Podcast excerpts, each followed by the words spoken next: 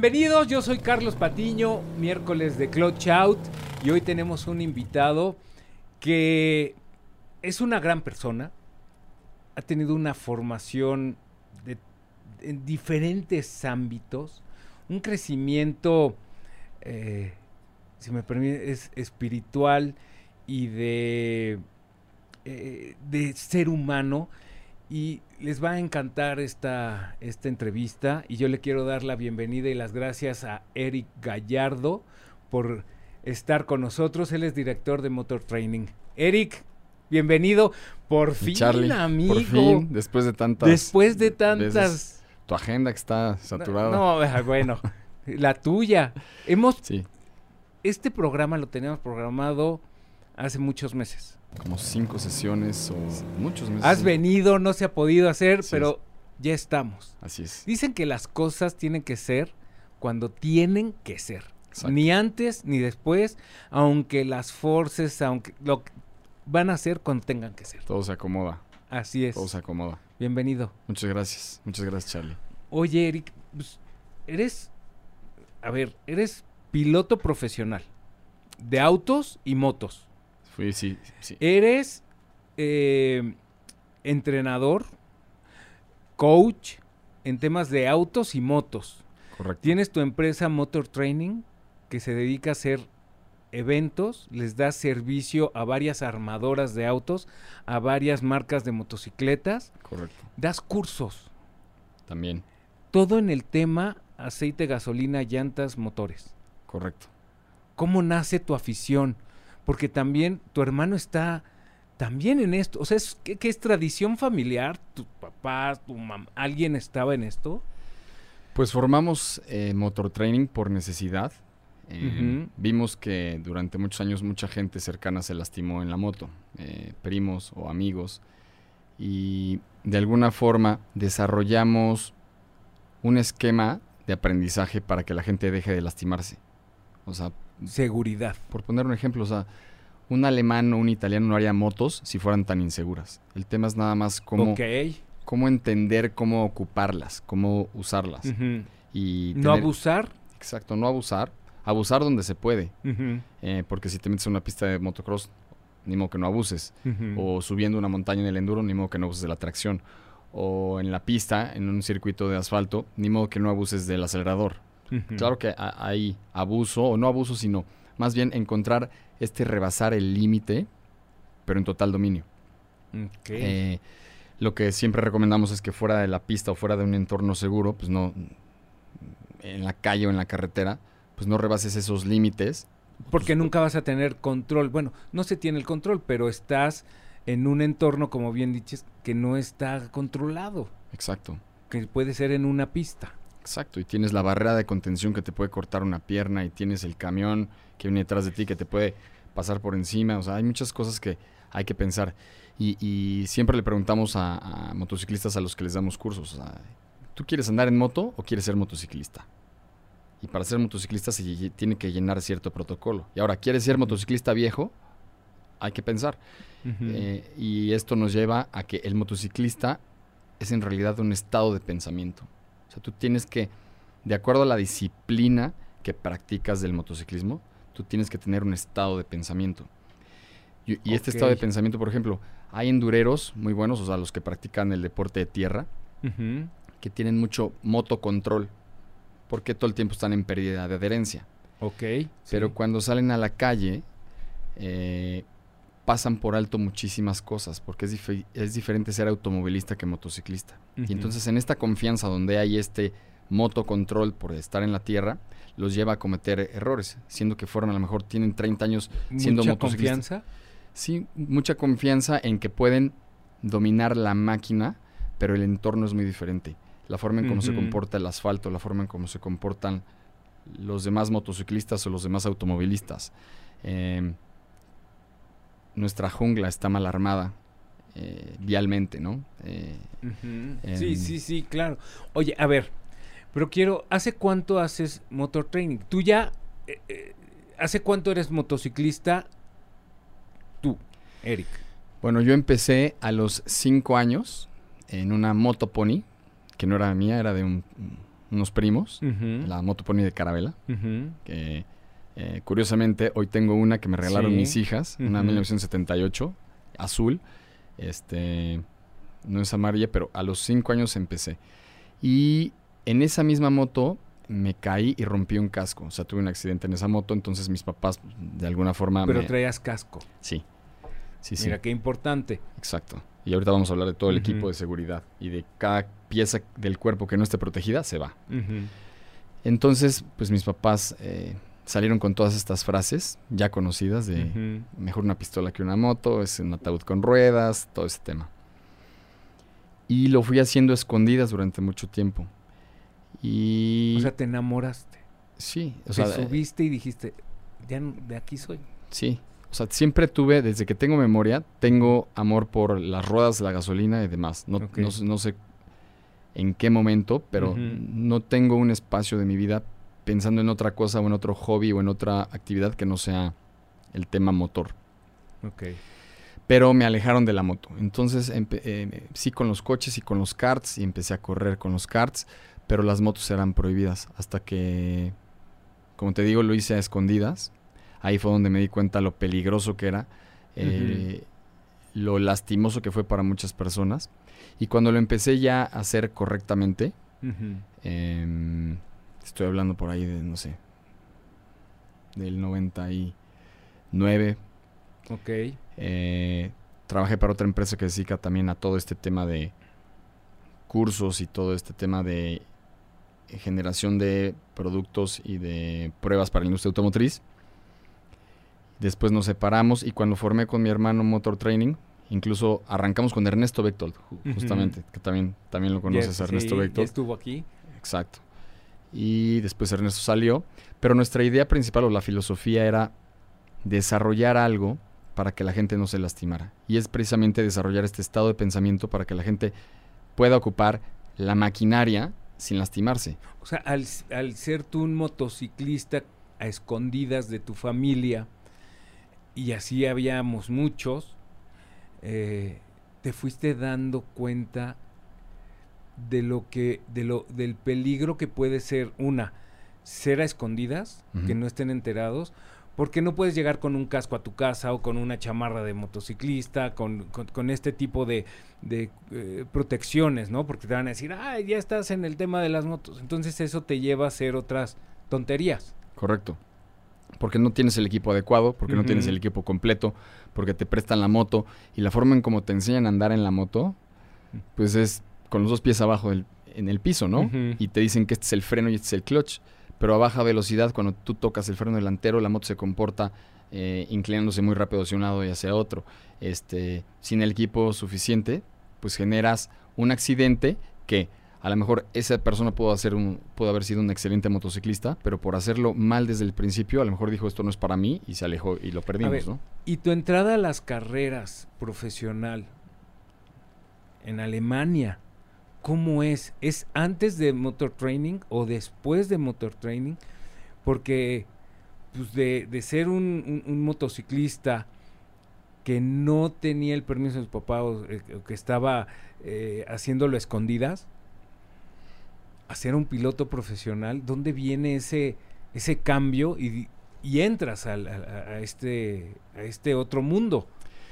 Motor Training ya fue reciente, eh, tiene 12 años. Motor Training, pero en el pasado, este, pues muy joven empecé a correr karting, pasé por varias categorías de karts, pasé por diferentes categorías este, de autos turismo como la eh, Clio Cup, los Sí. Renault estos que tienen caja secuencial, corrí la Mustang, este, me subí a algunas carreras de las pickup trucks, de, de las NASCAR trucks, perdón.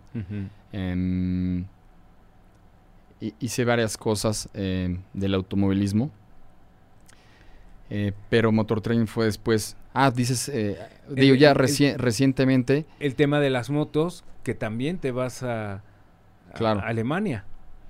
Ah, eso fue, sí, eh, finales de los noventas, principios de los 2000. Empecé a trabajar con BMW y fui a hacer varias cosas en, en De hecho, en eres un piloto certificado Sí, en el tema BMW. Sí, tenemos todas las certificaciones que hay en cualquier tipo de curso de motociclista o de automovilista en Alemania por BMW. Tenemos esa certificación de eh, cursos de seguridad, de enduro, de pista, de eh, este de cursos de pista expertos, de avanzados, de y estuvimos en diferentes pistas como Nürburgring, Hockenheim, eh, Salzburgring en Austria. Eh, pasamos por muchos temas de esos. Pensé que decías de lo de automovilismo, pero ya fue reciente, Nürburgring y Eso ya, ya, Spa-Francorchamps, ya después fue más reciente. más reciente. Pero sí, eh, toda esta certificación de BMW la obtuvimos en los principios de los 2000. Hoy ya tenemos la certificación de Ducati em, y de otras diferentes marcas. Pero así fue como nos fuimos ensamblando en el tema de seguridad. A ver, muchos que nos pueden estar escuchando, ¿no? ¿Y para qué quieres tantas certificaciones? O sea, ¿de qué te sirven? Si hay muchos aquí que no quieren certificarse para sacar la licencia, ahora pues han de decir, pues, ¿para qué quiero la de Ducati, la de BMW? La de-?" Porque muchos tienen sus certificaciones in-house, digamos, o sea, te, la- te las da estas empresas. Pero eso te ha ayudado a ti a desarrollar vamos a entrar después al tema de los cursos, ¿no? Sí. Que, que das. Sí, son, son dos beneficios al estar certificado. Una, que ampara el que tienes el conocimiento de. Y, y esa es una problemática grande que tenemos en México, ¿no? Tú vas y puedes pagar por una licencia, pero nadie te avala si sabes manejar correctamente una moto de cierta cilindrada. Es como ser eh, doctor o, o no ser doctor y llegar y pedir, igual así como llegas en Mega Comercial Mexicana y, oye, me da una licencia de, neurociruja- de neurocirujano porque quiero operar una cabeza el jueves y te la dan. Ya, Y- paga. Y entonces pagas 700 pesos por una licencia de neurocirujano. ¿Sabes realmente operar una cabeza? No lo sabemos. Y esa es la problemática que tenemos en México y por eso es que queríamos certificar a la gente pasando por un estudio de que realmente saben eh, operar cierta maquinaria. Sí, es lo que mismo que un arma. Que es una lástima lo que hizo al final eh, Semovi y estas disque asociaciones y eh, le dieron en la torre la certificación. Correcto, porque entonces ya se desvirtuó lo que queríamos hacer. Queríamos certificar que la gente supiera manejar una motocicleta Y que tomara el curso. y se volvió netamente recaudatorio donde pagas tu licencia y entonces eh, Y sin exigirte un curso, un tema de... Porque tú puedes saber eh, manejar una moto, Sí, pero puedes tener muchísimos vicios, que eso es peor, porque eso te lleva a, ser- a tener un accidente, a que tú tomes un curso y limpies todos esos vicios o malos hábitos de manejo en moto y eso te lo da expertos como tú, como Bechtel, Ernesto Bechtel, como este François Delot, o sea, mucha gente que está en el tema de, de los cursos, ¿no? Que son expertos. correcto. Y tenemos una frase que le decimos a mucha gente que no quiere tomar el curso porque tiene muchos kilómetros en su moto o porque tiene muchos años de andar en moto, pero le decimos 30 años de escuchar música no te convierte en músico. En el mejor guitarrista del mundo, ¿no? Exacto. Entonces tienes que entender y, y- y ser humilde y abrir tu cabeza y, y volver a estructurar, aunque lleves muchos años de- y te hayas ido a la Patagonia, te hayas ido a Alaska, eso no quiere decir que seas buen motociclista. Eh, y regresando a lo que dices de la certificación, pues te sirve una para amparar que, que conoces del tema y que alguien, una entidad, te certifica que o avala que puedes manejar. Y otra es que esa te da una licencia para tú poder extender un certificado o un diploma a mucho más gente ya que está certificado. Entonces eso te da una fortaleza como escuela o como individuo o, o- o también para que la gente se sienta a gusto o, o esté confiada de quien le está enseñando, pues es alguien que sabe. Que muy curioso, eh, con todos los entrenamientos que tuvimos en Europa, nos damos cuenta que por la estructura que tienen los europeos, pasan muchas cosas por alto o más bien entendieron cosas desde jóvenes. Y nos dimos cuenta que llegando a México, pues tú tienes que tropicalizar, porque a lo mejor hay gente que nunca le enseñaron a nadar en, en moto y va y se compra la moto de mayor cilindrada eh, porque tiene el dinero de para comprársela, pero no pasó por ciertos pasos. Entonces nosotros hemos tropicalizado el aprendizaje latinoamericano para que la gente pueda de una poder eh, tomar ese atajo de que no de los cursos que no tomó como lo hacen en Europa y poder tener esa capacidad O de escalar el- la cilindrada de sus motos. Exacto, de la mejor forma. Y esto es con el- ya nos hemos metido muchísimo al plano neuronal para estudiar cómo trabaja el cerebro, cómo trabaja la personalidad, eh, la Ah, velocidad eh, con la eh, que... Ese es un tema muy interesante que has desarrollado desde Motor Training. Correcto. ¿Cómo llevas y cómo desarrollas este tema para pasarlo al curso y además en moto? ¿Cómo es que dices, wow, creo que tengo que cruzar en este punto estas dos relaciones? Una es la sensorial, Ujú. digamos, con la mecánica, que son los movimientos. Y yo me hay una frase que me acuerdo mucho que tú dices. Crear el músculo, Memoria muscular. la memoria muscular. Correcto. Yo ya he estado eh, en cursos contigo, eh, pero ¿cómo lo desarrollas? ¿De dónde nace todo esto?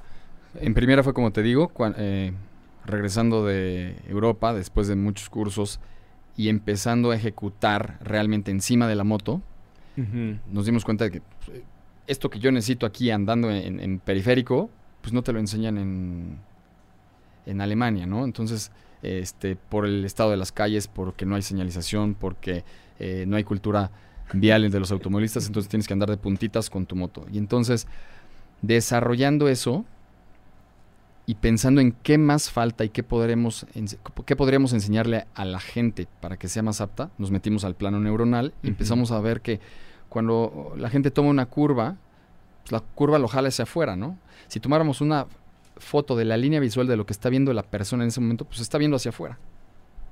Y entonces, eh, ¿qué pasa? Que el ojo le dice al cerebro que ejecute el comando con tal fuerza, movimiento, dirección para llevarlo a donde está viendo y está viendo afuera. O está viendo el árbol o el acotamiento o la tierra suelta del O orilla sea, del tu camino. cerebro para protegerte te pone en alerta esas cosas. Exacto. Y te dice, chécate el árbol, chécate esto, chécate... Y si siente el cuerpo que te vas a caer, ¿la reacción es diferente? O sea, lamentablemente el ojo te lleva a donde estás viendo. Ok. Entonces, en este aspecto tú tienes que evadir el obstáculo. ¿Y cómo lo evades? No viéndolo. Porque si ves la gravilla de- ah, para entrar a la curva, el ojo le va a decir al cerebro que hay un aparato que se llama freno que si lo aplicas reduces la distancia y la velocidad contra ese obstáculo, sea la gravilla, sea el árbol, sea el barranco. Sobrevivencia pura. y entonces vas a tocar el freno. Y entonces reduces la velocidad y entonces ya, como redujiste la velocidad, no llegaste hasta ahí y ya empezaste a tomar la curva. Pero así no se maneja. Como se maneja es no viendo por dónde vas, sino hacia dónde quieres ir. Y entonces, eh, el ejemplo perfecto es cuando tú vas caminando y de pronto te tropiezas. En menos de un segundo tú recuperas la vertical. Pero ¿sabes cuántos movimientos realizamos en ese menos de un segundo? Todos los del mundo. Entre 4.000 y 9.000 movimientos. Impulsos eléctricos que viajan del ojo al cerebro, a las extremidades, a la cadera, a los dedos de los pies, el oído. Antes de que tú puedas emitir un Ay. pensamiento. Exacto. Antes de que puedas decir la primera grosería, tú ya estás recuperando. Entonces, Sí, después de que te pasa algo así, dices, ay, güey, pero ya después, ya que estás sí, como- ya que lo recuperaste. ya que estás seguro. Exacto. Entonces, y esa eh, arma mortal que podemos todos aprender a ocupar, la tenemos todos al alcance y es a través de los ojos. Entonces, lo más complejo que hay que hacer es darle la instrucción al cerebro de voltea para ver por dónde cabes o hacia dónde tienes que ir. Porque siempre que ves el obstáculo, pues está la vaca o está el tráiler y pues, nada más te va a dar la instrucción de frenar antes de impactar. En cambio, si el entrenamiento que hacemos es de switchar la mente para empezar a buscar espacios por donde cabes o lugares hacia donde tienes que ir, entre 4.000 y 9.000 movimientos por segundo, vas a ir antes de que emitas un pensamiento. Y esa- es por eso que los pilotos de carreras, no es que sean extraterrestres, simplemente entienden esto y utilizan muy bien los ojos. Y todo parece como que ocurriera en, en cámara lenta y por eso es que a 300 Ujú. kilómetros por hora puedes resolver una situación, porque estás en este trance y Estás en conectado. otro- enfocado en otra cosa. Estás conectado a, a los ojos y estás anticipando la vista, anticipando la vista. No importa qué suceda, tu control de emociones y control eh, eh, mental está enfocado en lo que sigue. O sea, lo que, por lo que estás pasando en una carrera, eso ya pasó, eso ya es viejo. Tú tienes que estar pensando en lo que sigue. Una o dos curvas en anticipado, este, anticipar movimientos del piloto que vas a rebasar. Entonces, si tú trabajas en futuro, con los ojos correctamente bien puestos, somos un arma mortal, pero la gente no lo sabe o no lo ocupa. Y lo o que no lo han... Eh, una, no lo han aprendido porque no se los han enseñado. Correcto. Así de fácil. Correcto. Y lo que queremos hacer es traer a estos motociclistas y automovilistas al primer mundo de, la tecnología neuronal. Existe, ha existido de, por vida. Eh, solo queremos transmitírsela lo más fácil posible, lo más práctico posible. Y lo que nos tomaba, hemos generado tanta, tanta eh, fluidez en los cursos que lo que nos tomaba tal vez en entrenar a una persona una semana, ahora lo hacemos en unas horas. Fíjate que yo eh, estuve viendo unos videos de estos, eh, del tema de la certificación que hacen ahí en Seguridad Ciudadana, en CEMOVI, y hay unos monitores, porque no, no sé qué, qué tanta capacidad eh, tengan para ellos transmitir conocimiento, que sean capacitadores, que sean, eh, que enseñen. Eh, pero por ejemplo, una, uno de los ejercicios son los famosos ochos, y la, y la mayoría de estos conductores que están haciendo esa certificación ven al cono. No y la posición de la cabeza cuando están haciendo este ejercicio es viendo hacia abajo. No tienen la posición de la cabeza arriba y al frente y girada. Porque tú es lo que dices, tú tienes que estar viendo ya lo pasado. Y eso no se los... O sea, en la certificación o en, lo que está haciendo Semovi, no he visto ningún eh, monitor o persona que está ahí checando eso que les den un, un, un, tema de al frente y gira. Yo los cursos que he tenido, también contigo, es ve al frente y levanta la cabeza. No tienes que ir agachado la cabeza. Sí. Eh, digo, eh, de entrada, pues valoramos que cualquier instructor que se vuelva instructor o cualquier escuela que busca el beneficio de un motociclista, eso lo agradecemos y lo valoramos. Em, muchas veces no es culpa de los motociclistas o de las escuelas no tener esta información y a veces esas técnicas son solo para demostrarle al participante que puede lograr el ejercicio y, es válido también. Eh, pero si enseñamos y preprogramamos el cerebro para, usarlo ahí, ahí. Pero si tú sales a carretera o en ya no te, sirve. Exacto. Y tenemos que entrenar a la gente para la jungla. Desde el curso, desde y tratar de hacérselos demasiado es un vicio, Y ese vicio lo tienen. Exacto. Porque no ha habido alguien, y yo creo que sería la responsabilidad de, es, de que tienen ahí a la persona, y si está viendo que no es así, que le diga, oye, no es así. Pero es que estas personas tampoco lo saben. Así es. Y por eso es que eh, nosotros tratamos de llamar a la mayor cantidad de gente posible, sean motociclistas eh, civiles o escuelas o instructores nuevos, para que eh, en función de que el aprendizaje de cualquier persona que toque una moto sea mejor, no, estamos abiertos a, poder entrenar a, a, incluso muchos instructores, ¿no? porque lo que sentimos, y eso lo platicaba mucho con mi hermano, o sea, teníamos, y con los demás instructores que tenemos, cuando das un curso para enseñar a manejar a la persona, o sea, es decir, el curso donde nunca han tocado una moto, sentimos esta gran responsabilidad de que esa persona, la primera vez que salga a la calle, tiene que hacerlo bien. Y con esa potencia es con la que tenemos que enseñar. Y es la potencia es con la, que tratamos de, de eh, permear esta información a todos nuestros instructores y a toda la gente para que lo hagan correctamente y bien de una, porque si bien es una actividad de riesgo, si la aprendes mal, la vas a hacer mal. Y es de ahí de donde vienen, eh, porque eh, se han satanizado las motos, y no porque sean satánicas las motos, sino porque cuando escuchamos y nos vamos para atrás y vemos cómo fue el accidente, pues, te das cuenta, ah, es que andaba en chanclas, ah, es que se echó un caballito y traía a la novia en falda atrás, ah, es que este, estaba tomado. Ah, pero cuando tú llenas el protocolo de seguridad, llega un momento en que haces las cosas tan bien que luego te preguntas, ahora cómo le hago para caerme de la moto, ahora cómo le hago para chocar. Y de verdad, o sea, ocurre eso. Cuando llenas este protocolo de seguridad, es casi infalible. A menos que se te reviente una llanta en alta velocidad, a menos que se te zafe una pieza de la moto, o que se te venga un tráiler encima, o cosas así, donde son prácticamente imposibles de, de- de- de Que son los evitarlo. accidentes. Son los accidentes, pero el chiste es estar preparado completamente, y también hablando del equipo de seguridad, para que cuando ocurra el accidente, sea el accidente, y no sean temas absurdos que pudimos haber resuelto. Y hay una hay algo que me gusta de tu curso, porque, porque tú enseñas diferentes eh, diferentes cosas y las muestras. Por ejemplo, el punto de agarre de la llanta, que muchos pueden pensar, no, yo me voy a comprar una Harley porque tiene una llanta de este tamaño, porque tiene mayor adherencia. Falso. Sí, o sea, Cualquier llanta se reduce a una moneda.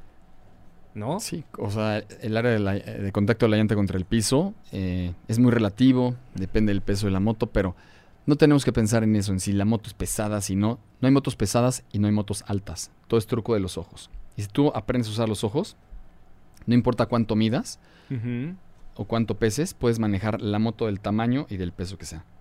Eh, entendiendo que a baja velocidad, si tú sacas el clutch en primera velocidad, pues la moto se levanta. Y si tocas el freno trasero, la moto se estira. Entonces, de esa forma puedes manejar una moto de 600 kilos, ponle el nombre que, sea. Puedes manejar una moto de 600 kilos a un kilómetro por hora con los dos pies encima de los estribos, que es así como se maneja. Eh, estoy hablando del asfalto, ¿no? Hay- tenemos muchísimas técnicas para manejar en la tierra, eh, que la tierra pertenece también al doble propósito porque se divide entre asfalto y, y tierra, pero luego está la de enduro y está la motocross, este, o está la moto de pista, y tenemos técnicas para cada uno de los de los eh, disciplinas que quieras hacer. Y, y todo es muy fácil, ah, como lo acabamos de decir, ¿no? Sacas el clutch, la moto se levanta. Metes el clutch, la moto se cae porque pierde esa, in- esa inercia, esa fuerza de inercia, como cuando avientas una moneda. Mientras tenga fuerza la moneda de, de- de impulso, pues va a continuar. Cuando pierdes ese impulso, Tú la puedes ver. la, la que va- moto se desbalancea y se cae al piso. Es lo mismo con la llanta. Mientras la llanta tenga fuerza de empuje con el clutch, la moto puede seguir a un kilómetro por hora, Que es la llanta trasera. la llanta trasera. ¿no? Así es. Y cuando tú frenas, obviamente la, la, la- hay un punto que es el error que todo mundo tiene, que va el freno delantero. el freno delantero A baja le da velocidad. vuelta. Si tú a baja velocidad tocas el freno delantero, es donde ahí, eh, la moto se vuelve pesada, se vuelve inmanejable. Y nadie le ha dicho nada, porque así aprendieron a manejar, que, que- porque te enseñaron a manejar con los pies abajo, tocas el freno delantero a baja velocidad, la moto se inclina, se pica y se, se cae muy fácil o se vuelve muy pesada. Sigue avanzando para cuando quieres pasar el pie otra vez para detener la, la moto, ya está en un, ángu- un ángulo más inclinado y entonces ahí Ya sí la- es muy pesada. Ya la perdiste. Exacto, Eh, pero si aprendes a baja velocidad a usar el freno trasero, puedes manejar, repito, una moto del peso que sea, del tamaño que sea, a un kilómetro por hora con los dos pies encima de los estribos. Oye, hay, hay, me encanta ahí en internet y los videos y ¿qué se debe de frenar? ¿Con motor o con la llanta o, o con el freno trasero o con el delantero? ¿En curva se frena, no se frena? ¿Qué, Sí, recomiendo? Que no le hagan caso a, a la mayoría de, de estos eh, videos que están circulando en internet porque yo los he visto y de repente hay personas que ya con tres cursos o porque ya se fueron de aquí a Acapulco, pues ya saben dar tips y te dicen y hacen. ¿Qué, qué- cómo cómo Es que conocer estos falsos profetas? Eh, difícil de, de reconocerlo cuando tú no tienes más información que el que te está enseñando. Entonces, al que te está enseñando, tú dices, pues él, él sabe, y por eso es que hay estos falsos profetas. Y en el tema que dices de hacer retrocesos de marcha y, y frenado con motor, eh, me he metido en, en muchísima controversia, porque para pelear esta... eh, Y yo te lo he cuestionado en los cursos. exacto, y, pero debemos de tener cierta información como el, el círculo de CAM, que es este círculo que, Increíble, ¿eh? que, que Cam, un ingeniero alemán, desarrolló para hacernos entender por qué razón y en qué momento se patina una llanta, entendiendo que la llanta sufre fuerzas. Primero el peso, luego la tracción, luego fuerza centrifugal Eso y el nadie te enseña, ¿eh? En el curso que tú das, yo, lo, yo ahí lo aprendí. Ok. Ese, ese esquema te da la pauta de entender que no importa qué moto tengas, a sensibilizarte con la técnica de respiración y todo lo que hacemos y la posición y por qué bajar el centro de gravedad. ¿en qué momento te platica la llanta delantera que se está resbalando o la llanta trasera que se está resbalando? Y en las más de las veces es resolvible, Pensando en que eventualmente parte limpia de la llanta va a tocar parte limpia de la superficie y se va a atrapar. Pero en el primer movimiento que hace la moto, la gente se asusta, toca el freno, se pone tiesa, no deja que actúe suspensión o el cuadro de la moto y es donde se, la moto... Hablando de las motos que no tienen eh, todos estos sistemas ABS y modos de manejo, Cualquiera, cualquier. cualquier moto. O sea, eh, cualquier moto pierde adherencia, adelante o atrás. El chiste es aprender a detectar en qué momento está perdiendo adherencia. Y la forma de detectarlo, la más simple es empatar lo que ves con lo que sientes. Y por eso tienes que estar activo, suelto, para poder eh, sensibilizarte. Y a lo que íbamos es que esta cantidad de información, más mucha otra información que damos en la introducción del curso de seguridad, te da la pauta para entender por qué no tienes que frenar con motor. Es decir, no es que el motor no te frene cuando haces un cambio descendente de marcha. Claro que te frena. Pero la razón por la que tú haces un cambio descendente de marcha, es decir, hacer cambios descendentes, Boom, boom, boom. Exacto. boom. No es necesariamente para frenar la moto, sino que eso te hace sentir seguro porque la moto se vuelve reactiva y obediente. Para que si, por ejemplo, vas en sexta y bajas a si me quinta, permites, es como un caballo. Cuando tú vas montando y lo empiezas a empiezas a correr o empiezas a frenar, tienes la reacción del caballo.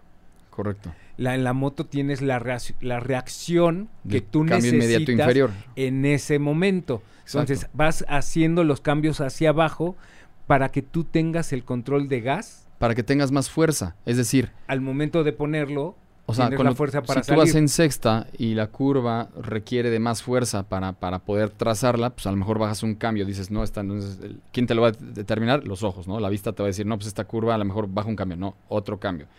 Y entonces bajaste hasta cuarta o tercera, porque la moto se vuelve más reactiva y obediente.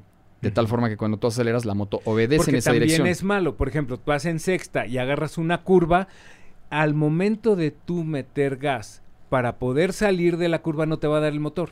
No va a reaccionar Sí, no como tiene, tú no- quieres. no tiene la fuerza suficiente para empujarte en Vas a dirección de la tener curva. que hacer el cambio para que salga la moto. Sí, o sea, todo se tiene que hacer previo a tomar la curva. O sea, Ujú. es preparar la moto. Eh, ya sea que necesites frenar, a lo mejor el ojo te dice, no, no tienes que frenar, a lo mejor tienes que hacer un cambio, a lo mejor tienes que hacer dos cambios descendentes. Pero lo que voy, de acuerdo a lo que dijiste de frenar con motor, es, tú haces cambios regresivos de marcha solo para que la moto tenga fuerza de empuje. Es decir, antes de llegar a la curva, tú cambias a cuarta, quinta, tercera, o perdón, quinta, cuarta, tercera, o la marcha que sea, pero para tener fuerza de empuje, no para detener la moto, no para quitarle velocidad. Es- irrelevante, es, irrelevante porque en el 2000 hicimos una, en el 2002 hicimos una prueba precisamente simulando que te quedas sin frenos. Eso lo hicimos en un coche que es prácticamente igual a una moto. En este caso utilizamos un coche de 6 velocidades eh, y a 100 kilómetros por hora simulábamos no tener el pedal de freno. Y entonces, solo con descend- descendencia de marcha, sexta, quinta, cuarta, tercera, segunda, hicimos, claro, varias muestras, pero ¿cuántos metros crees que utilizamos para detener el coche? ¿Los mismos? O sea, O sea, de, de, de sexta a 100 kilómetros por hora, de sexta a primera que casi se detuviera el coche. Utilizamos casi mil metros. o sea, más de lo que tú podrías frenar Exacto, en ese mismo coche, que a, a 100 la kilómetros por hora, ajá, nos paramos en el pedal de freno. ¿Cuántos metros crees que utilizamos? 60. 35. 35 metros contra casi mil. No es, es irrelevante el que tú quieras hacer cambios descendentes, descendentes de marcha, donde le estás pegando a clutch, le estás pegando a caja de velocidades, le estás pegando a revoluciones, además de que ese frenado es muy elástico, porque no es tan preciso como un pedal de freno. Es un clutch que, que- que al sacarlo te está eh, generando elasticidad y no sabes qué tanto te va a frenar la llanta. A muchos les ha pasado que incluso cuando hacen cambio de marcha y sacan el clutch, la moto se bloquea atrás y hace un movimiento como... Ujú. Eso no debe suceder y por eso es que te proteges con el, el golpe de aceleración, donde le das un pequeño acelerón antes de sacar el clutch cuando cambias a una marcha inmediata inferior. ¿Me para que cambies la revolución. Para que la revolución se empate. O sea, tú das el golpe de aceleración para que suban las revoluciones y cuando metiste de cuarta a tercera y sacas el clutch, las revoluciones se empaten en el mismo rango de revoluciones de la marcha inmediata inferior y la moto no se mueva. ¿Ok? Entonces realmente no estás frenando. Para frenar, los frenos. y tú haces cambio descendente de marcha para que la moto tenga fuerza para empujar dentro de la curva. No sé si quedó claro. Sí. sí. Pero está muy equivocado el concepto de frenar con motor. Tú en una carrera de moto de coche, te ven frenando con motor, te bajan de ese coche y no vuelves a correr. Así De ese tamaño es. Porque tú, tú nunca en un coche de carreras o una moto de carreras frenas con el motor. Jamás. Frenas con los frenos. Haces cambio descendente de marcha para que la moto tenga fuerza de empujar. Pensándolo así, un coche de tracción trasera, una moto te Estándar. empuja en, en- eh, automático, el que sea. Un coche de tracción trasera, cuando haces un cambio descendente de marcha, Ujú. que tienes fuerza para que te empuje la tracción trasera en dirección de la curva. Cuando un coche es tracción delantera, te jala en dirección de la curva con la cantidad de vuelta que le estás poniendo en el volante. Y es así como funciona. Y entonces tratamos de explicarlo con las, lo más limpio posible para que la gente lo pueda entender así. Tampoco es que se claven en, el- Sí, en no. ese tema. No, no, Es que lo entiendan, lo asimilen y digan, ah, así funciona. así funciona. Es física. Y que tú sientas ese jalón o que sientas es- es- ese- esas- esa cosa cuando manejas, que haces algo, cómo reacciona la moto es normal. Correcto. Te aguantas eso. pum, Correcto. y sigues con lo que viene. Porque nosotros no venimos a decir lo que pensamos, lo que creemos o lo que sentimos. O sea, estamos enfocados en Motor Train en decir lo que es. Cosas que hemos investigado con eh, ingenieros que han desarrollado, nos ha tocado desarrollar. Estuve en Alemania con el cuate que, lo- el equipo que desarrolló el, el- el sistema de estabilidad de BMW. Eh, hemos estado con ingenieros que han desarrollado entre motos, coches, asientos, volantes, en, en, eh, accidentes que hemos tenido, este, prueba y error, cuando pusimos las llantitas de las motos para ver eh, si se, cuando se bloqueaba Claro, la llanta claro. delantera, qué es lo que pasaría. Entonces hemos provocado incluso errores y accidentes para poderle llegar a la gente y decir, ese mito que decían cuando tu papá te decía que no frenaras en la curva, está equivocado. Si tienes que frenar, frena. Frenas. Claro, con sensibilidad o mejor Sí. preparas la moto antes de llegar a la curva.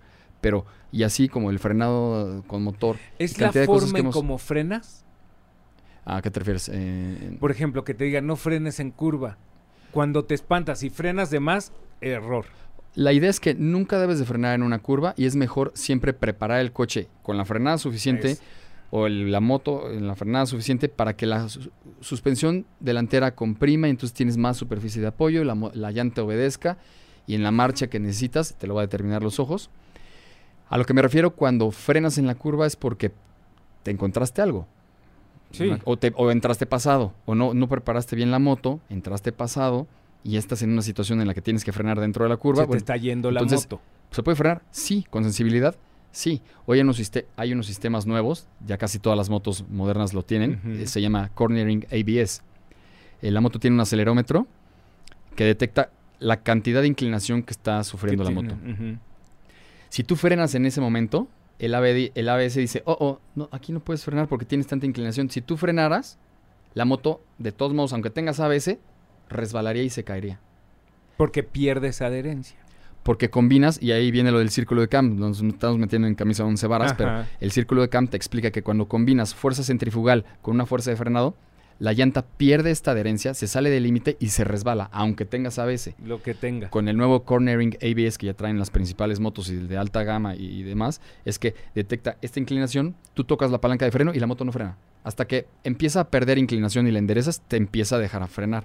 Para, porque de todos modos te caerías. Entonces, si tú tienes el obstáculo, empiezas a frenar, la levantas y sabes que es mucho más segura la moto recta para poder esquivar o frenar que inclinada. Sí, inclinada es.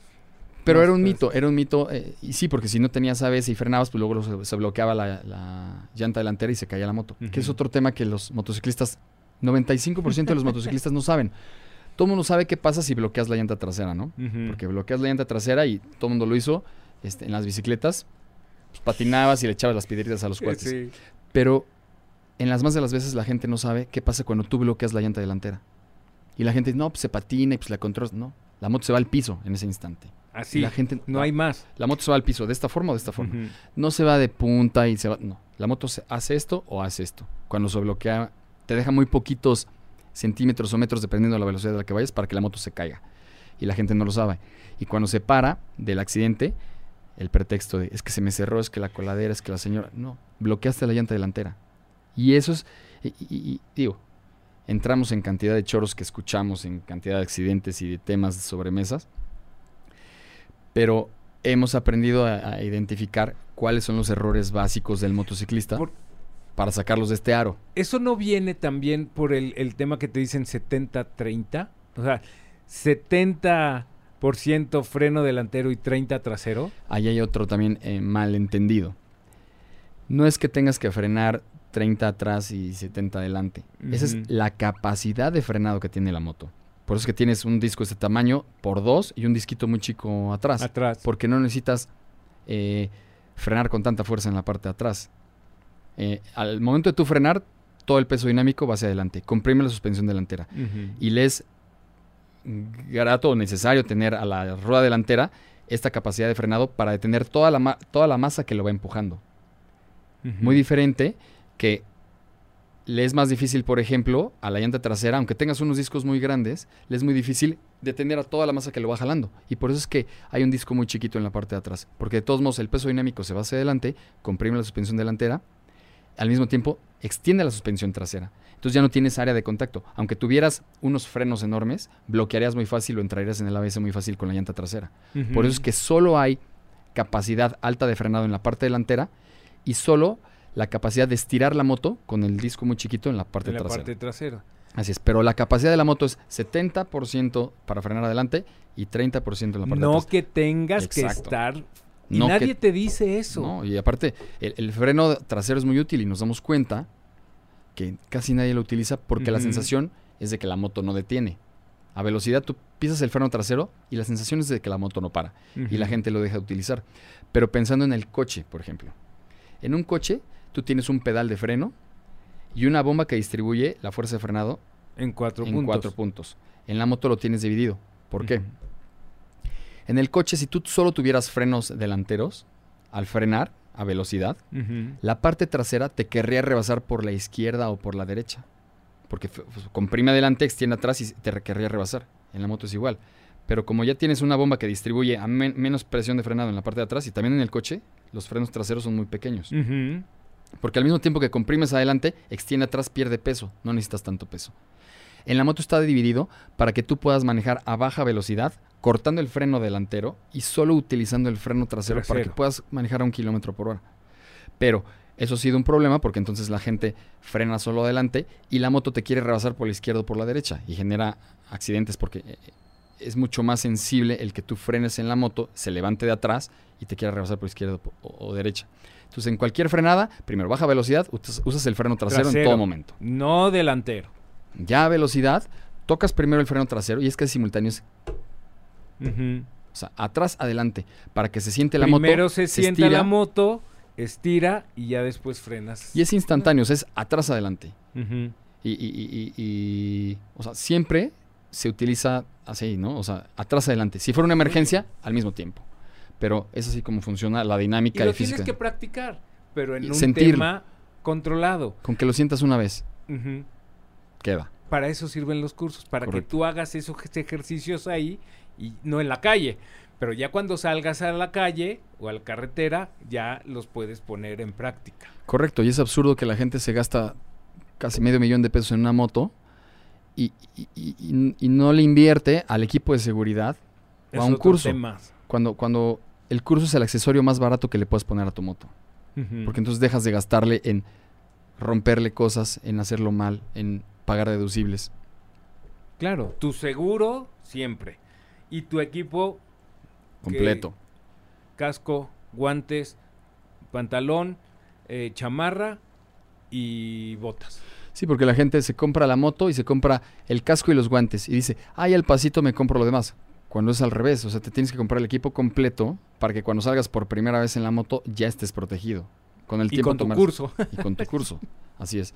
Y, y repetimos, cualquier pieza del cuerpo que no esté protegida, desaparece. Así de fácil, ¿eh? Así de fácil. No Una hay- no rodilla, hay un más. codo, una muñeca, Así es esto. incluso los Eh, cascos abiertos.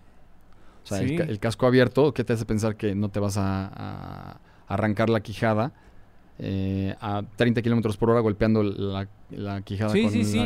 Hace poco Banqueta. una amiga traía su casco integral, se levantó, eh, arrancó, se le olvidó bajar y se cayó a 30.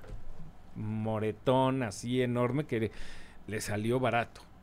Porque un golpe ahí. O sea, la razón de la existencia del casco abatible es para que, o sea, no es para irte refrescando con el viento. La razón de un casco abatible, si lo abres y tomas agua o le dices algo al de la caseta, buenas tardes o gracias. Pero antes de que tú metas primera velocidad en la moto, el casco tiene que estar perfectamente cerrado y tienes que comprobar que los dos clics hagan el ruido que, que compruebe que está cerrado. La razón del casco abierto es que si tú tienes un accidente y quedas tendido en el piso, las asistencias puedan llegar a tus vías aéreas sin necesidad de quitarte el casco.